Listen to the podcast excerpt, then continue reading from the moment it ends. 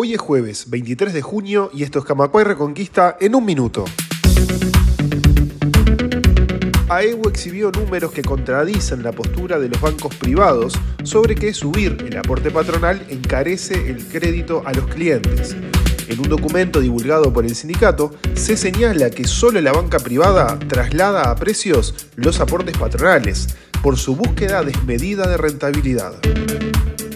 El frigorífico de Canelones dejó de producir por falta de agua y cerca de 700 empleados irán a licencia. La compañía llegó a esta situación luego de una solicitud de OCE de que detuvieran las tareas. El Poder Ejecutivo presentará las pautas salariales en los consejos del sector tripartito el día jueves de la próxima semana.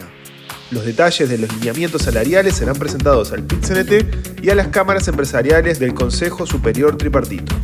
Más información, radiocamacua.uy.